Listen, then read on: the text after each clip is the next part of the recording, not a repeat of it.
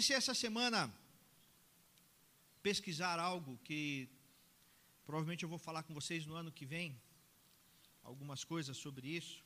Mas tem surgido uma nova religiosidade, uma nova forma de expressão de religiosidade. E o ser humano é craque em fazer isso, é craque em ficar criando é, caminhos que não são os caminhos do Senhor. Isso acontece por uma necessidade que o ser humano tem e que nós temos é, de ter coisas mais confortáveis. Diga-se de passagem, a tecnologia, ela existe por conta disso.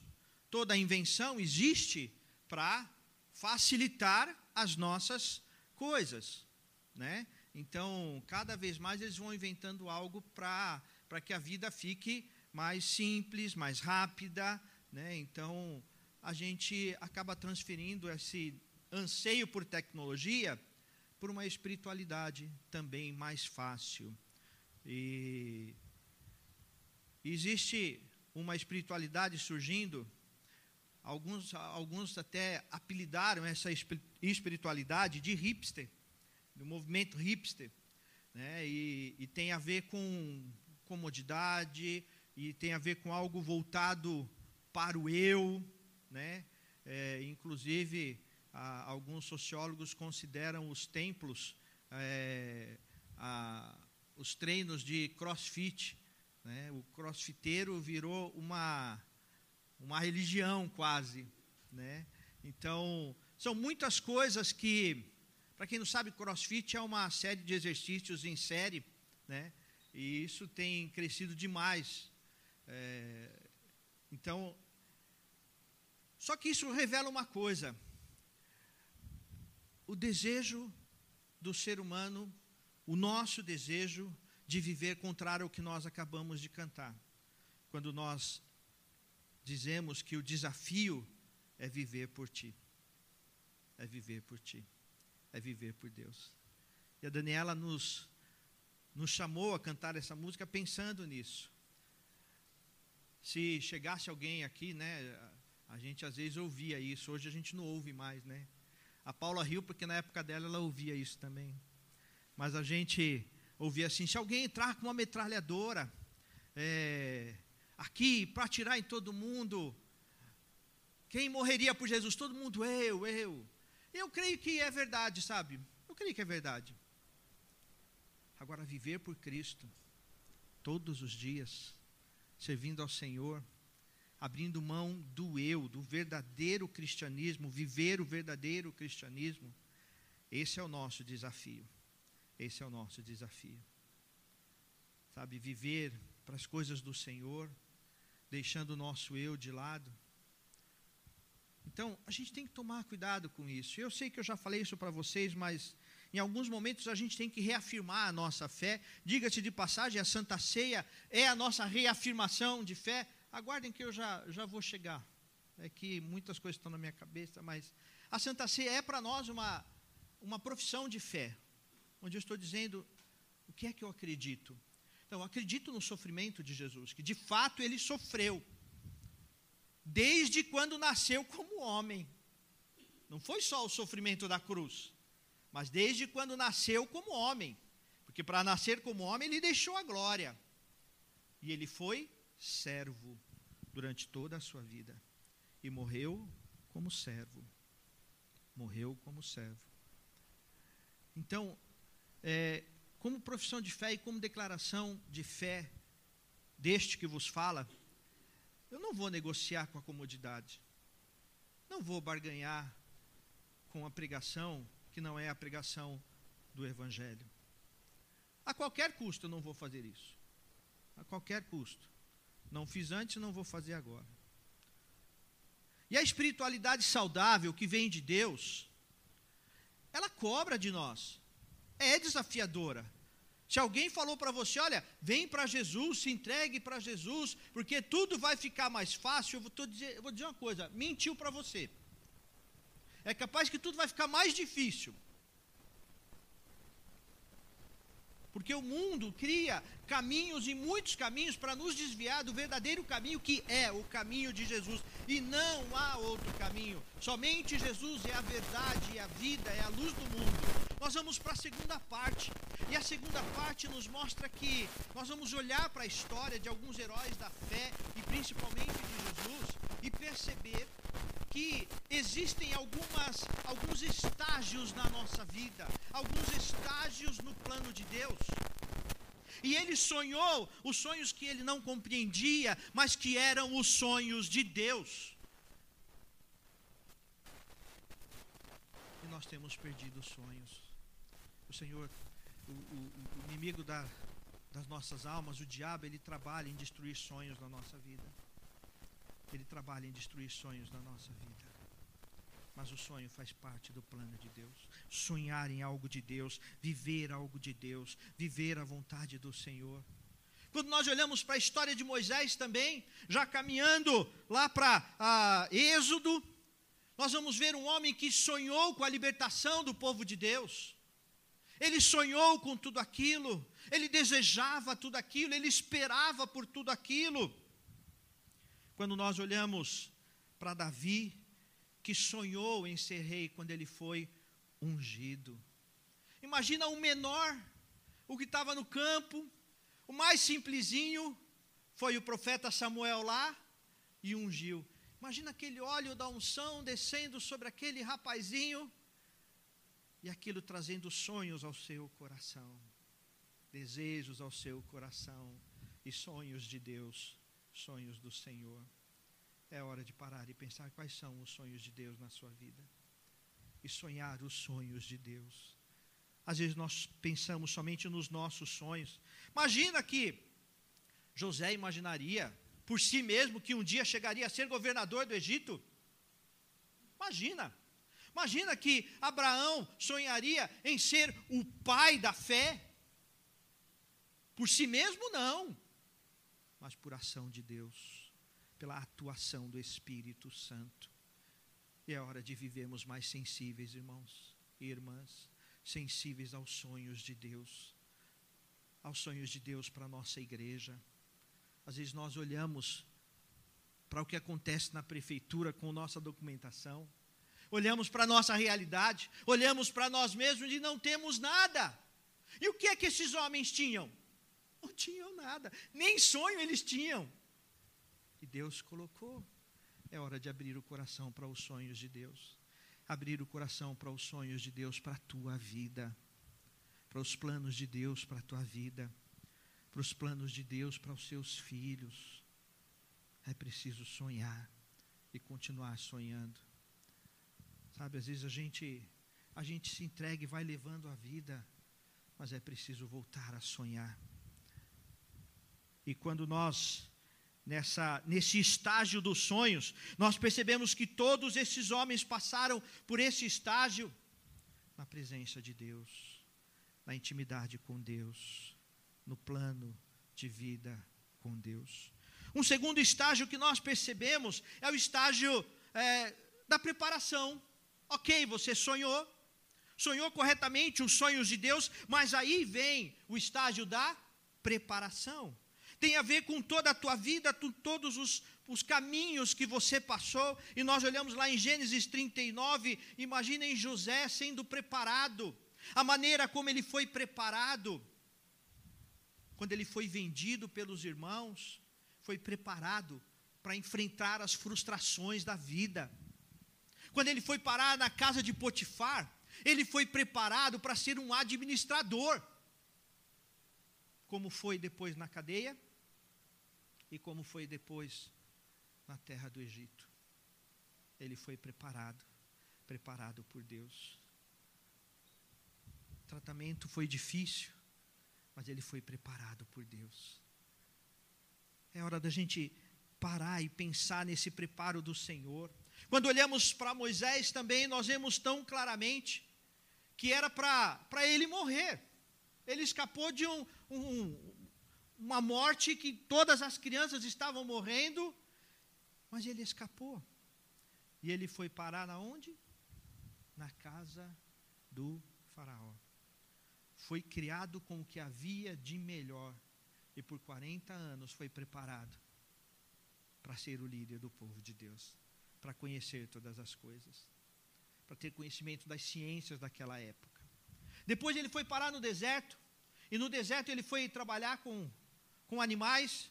E passou mais 40 anos sendo preparado no deserto para poder caminhar com o povo de Deus no deserto. Foi preparo. Foi preparo. Talvez hoje você não entenda o tempo de Deus, o mover de Deus, o que Deus está fazendo, mas é o preparo de Deus para algo maior que Ele tem. Então aprenda a sonhar os sonhos de Deus, porque assim nós vamos conseguir passar pelo estágio da preparação, seja qual for esse estágio da preparação. Esse estágio da preparação. Mas tem o terceiro estágio, que é difícil também, que passa pela preparação, que é o estágio da espera, ou da obscuridade, da escuridão. Abraão recebeu a promessa e ele sonhou, mas ele passou muitos anos esperando a promessa do Senhor. Esperando a promessa do Senhor. José teve que esperar muito tempo, ele esperou 13 anos desde que fora vendido.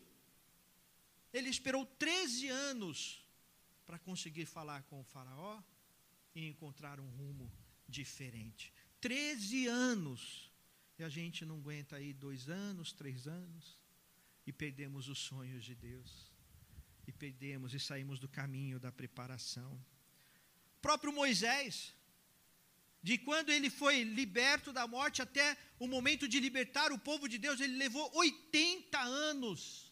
E depois mais 40 anos de deserto. É muita coisa. Mas ele esperou no Senhor. O apóstolo Paulo, quando se entregou ao Senhor, ele foi para a obscuridade. Ele ficou apagado e as pessoas não o aceitavam, mas no preparo de Deus ele precisava passar por aquele tempo de escuridão, e ele se retirou e ele foi reler o Antigo Testamento. Lá em Coríntios fala sobre isso, ele foi reler o Antigo Testamento. Lá em Gálatas, capítulo 1, ele fala disso também. Ele foi reler o Antigo Testamento à vista de Jesus, na ótica de Jesus, do Evangelho de Jesus Cristo ele passou pelo estágio da escuridão. Jesus também, para se tornar e, e, afirmar, se afirmar diante dos homens como Salvador, passou pelas trevas. Passou pelas trevas. Pelo menos três dias nas trevas. Três dias nas trevas. E às vezes a gente não aceita, não compreende o tempo de Deus até para começar o seu ministério. Jesus não nasceu e começou, mas ele começou o seu ministério aos 18 anos. Aos 20, não, 20 anos já está na hora, já estava bom para trabalhar. 25, somente aos 30 anos, Jesus começou o seu ministério. Somente aos 30 anos, nesse tempo, o que é que nós temos de Jesus? Nada. Jesus teve que esperar. Sabe, irmãos, eu sei que é difícil. Sei que é difícil. Mas a gente a gente está esperando uma resposta, esperando uma resposta, esperando uma direção, esperando um trato, esperando uma mudança, esperando uma revolução, esperando o, o, o momento daquela virada. E a palavra é: Espera mais um pouco. Espera mais um pouco. O que, que você tem que fazer? Continuar sonhando os sonhos de Deus e não deixar de sonhar os sonhos de Deus. É continuar sonhando. Isso é fé, isso é esperança. É continuar nesse trato de Deus, mesmo que na escuridão. Mas esperar o trato de Deus. E nesse tempo, Deus vai trabalhar na nossa vida. Ah, meus irmãos, quantas coisas Deus trabalha na nossa vida.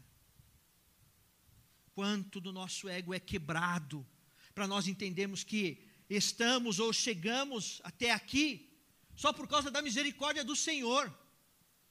Como pessoa, como igreja presbiteriana dependente, chegamos até aqui pela misericórdia do Senhor e só continuamos pela misericórdia do Senhor.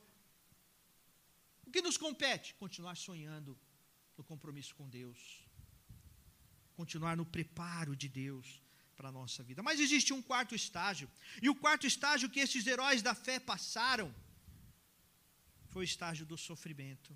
A gente conta a história de José, tão bonita, né? Então José foi lá vendido pelos irmãos, e a gente conta isso sorrindo, né? Então José trabalhou direitinho na casa de Potifar, mas foi parar na cadeia. Se coloque no lugar de José. Imagine o seu irmão te jogando numa cova e depois ainda vendendo você como escravo. E por trabalhar certinho na casa de Potifar e parar na prisão. E parar na prisão. Muitas vezes nós somos, nós passamos por sofrimentos. E sofrimentos que estão é, diretamente associados também a tentações. Abraão passou por sofrimentos. Abraão teve tanto medo em alguns momentos que ele chegou a mentir. E ele ia passar por um lugares perigosos. E ele com medo de que, porque a mulher de, de Abraão era uma mulher muito bonita, a história conta. E ele tinha medo de, de morrer, porque ele era casado com uma mulher bonita, e os reis, os faraós iam pegar a mulher dele. Aí ele falou assim: não, ela é minha parenta. E de fato eles eram meio primos. Eles tinham proximidade de primos. E era uma meia verdade, vamos dizer assim. Mas quando o faraó descobriu tudo, Abraão teve medo daquele processo de escuridão, de passar pelo deserto, de passar por todo aquele processo. Jesus teve. Jesus passou pelo processo da escuridão. Quando nós lemos lá no, no, no jardim do Getsemane, quando Jesus disse: A minha alma está angustiada até a morte. Jesus passou pelo estar sobre a rocha. Hoje é hora, é tempo de esperar, de confiar em Deus. Precisamos voltar a sonhar os sonhos de Deus, mesmo que você passe por tentações, por frustrações, mesmo apesar e com tudo isso, o Senhor tem planos para a tua vida. Em alguns momentos da nossa vida nós precisamos parar, refletir e dizer: Senhor, quais são os teus planos? E reconhecer: onde foi que eu saí dos teus planos, Senhor? Onde foi que eu racionalizei e saí dos teus planos? Por mais difíceis que pareçam, os planos de Deus são sempre, sempre, sempre os melhores. Feche os teus olhos agora, se coloque diante de Deus. Quais os planos do Senhor para a sua vida?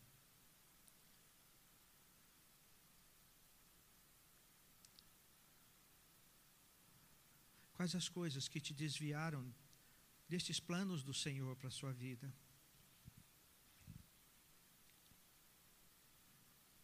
Talvez você esteja no momento em que você esqueceu que o que Deus quer é fazer de você um servo útil, um servo que frutifica, um servo que glorifica, um servo para a glória do Senhor. É isto que o Senhor quer fazer e pode fazer na sua vida. Fazer de você um servo útil, um servo para a glória do Senhor.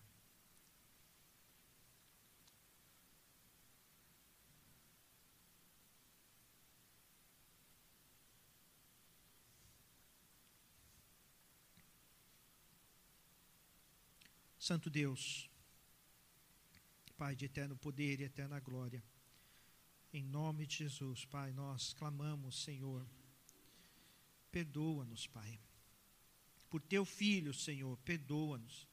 Todas as vezes que desistimos dos caminhos do Senhor para a nossa vida, todas as vezes que deixamos de ser servos e servas que glorificam, que exaltam e que vivem para a glória do Senhor, perdoa-nos, Senhor.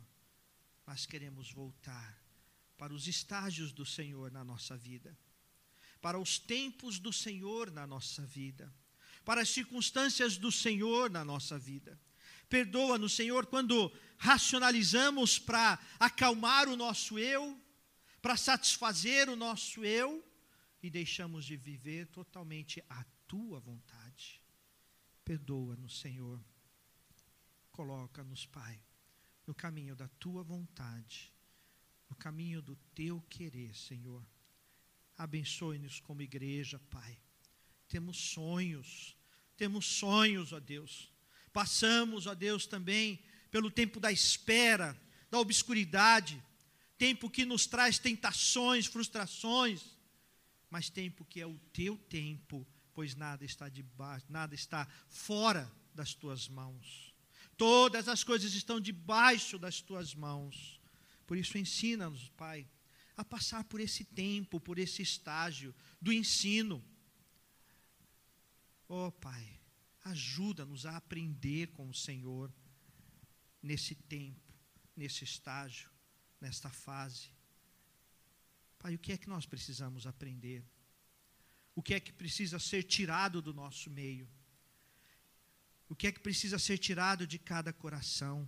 Quebra todo ego, quebra toda mentira, toda arrogância, quebra com o teu poder e a tua graça, move no nosso meio, ó Deus, e que permaneça a glória do Senhor somente, meu Deus.